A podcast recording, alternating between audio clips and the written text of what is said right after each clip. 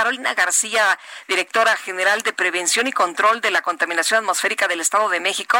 Gracias por platicar con nosotros esta mañana. Buenos días. Hola, Guadalupe, Sergio, buenos días. ¿Cómo están? Buenos días a todo el auditorio. Gracias, Carolina. Eh, la pregunta, pues la pregunta es, ¿quiénes verifican, cómo verifican, cuál es el orden, cuáles son las reglas, eh, cómo se mantiene la sana distancia? En fin, todo de todo. Hay muchas dudas. Claro que sí. Se las, vamos. vamos paso a paso, si quieres. si quiere, platicamos primero sobre quién está obligado a verificar todos los vehículos que no han realizado alguna verificación en este año. A diferencia de años anteriores, este año solo habrá una verificación obligatoria en el Estado de México.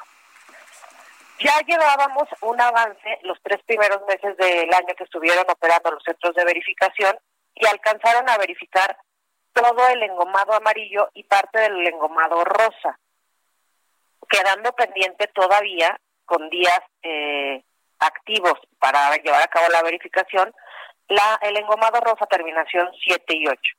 Entonces, ¿quiénes están obligados ahorita? Todos aquellos que se quedaron pendientes de verificar, que son eh, los engomados rosa, rojo, verde y azul.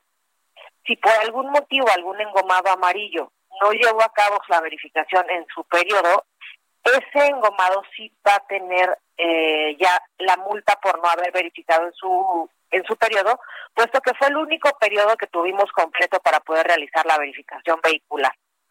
De ahí en fuera, todos los demás cuentan con un periodo para verificar sin ninguna sanción, debido a que pues no se pudieron cumplir los periodos que generalmente se utilizan.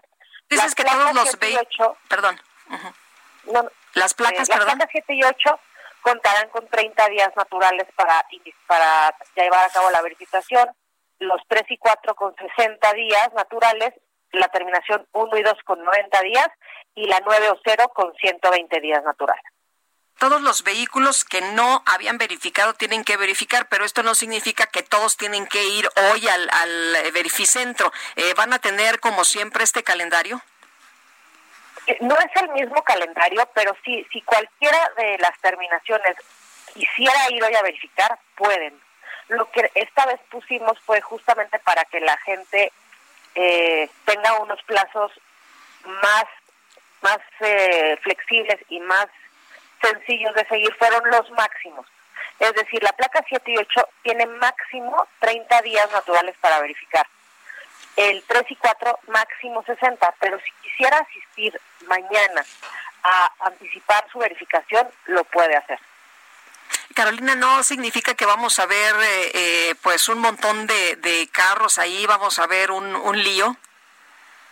No, el sistema de verificaciones ahorita todo está haciendo a través de citas, justamente para evitar las aglomeraciones en los centros de verificación y que los riesgos de contagio se minimicen lo más posible.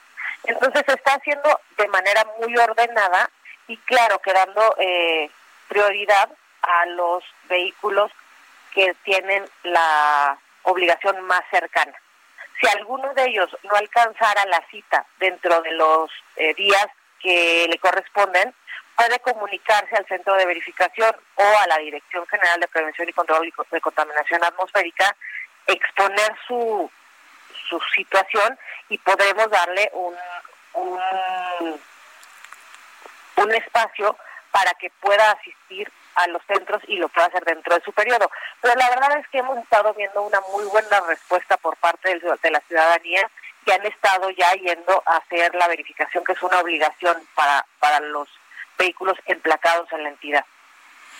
Eh, el sistema se está dando abasto, está tiene la capacidad para dar servicio a todos los vehículos que necesiten esta verificación. Así es, Sergio. Eh, hicimos nosotros el cálculo de los vehículos que restan por verificar para todo el año y está más que eh, holgado los tiempos para que se lleve a cabo esta obligación. Bueno, pues yo quiero agradecerte Carolina García Cañón, directora general de Prevención y Control de la Contaminación Atmosférica del Estado de México, el haber conversado con nosotros. Muchas gracias a ustedes. Buen día.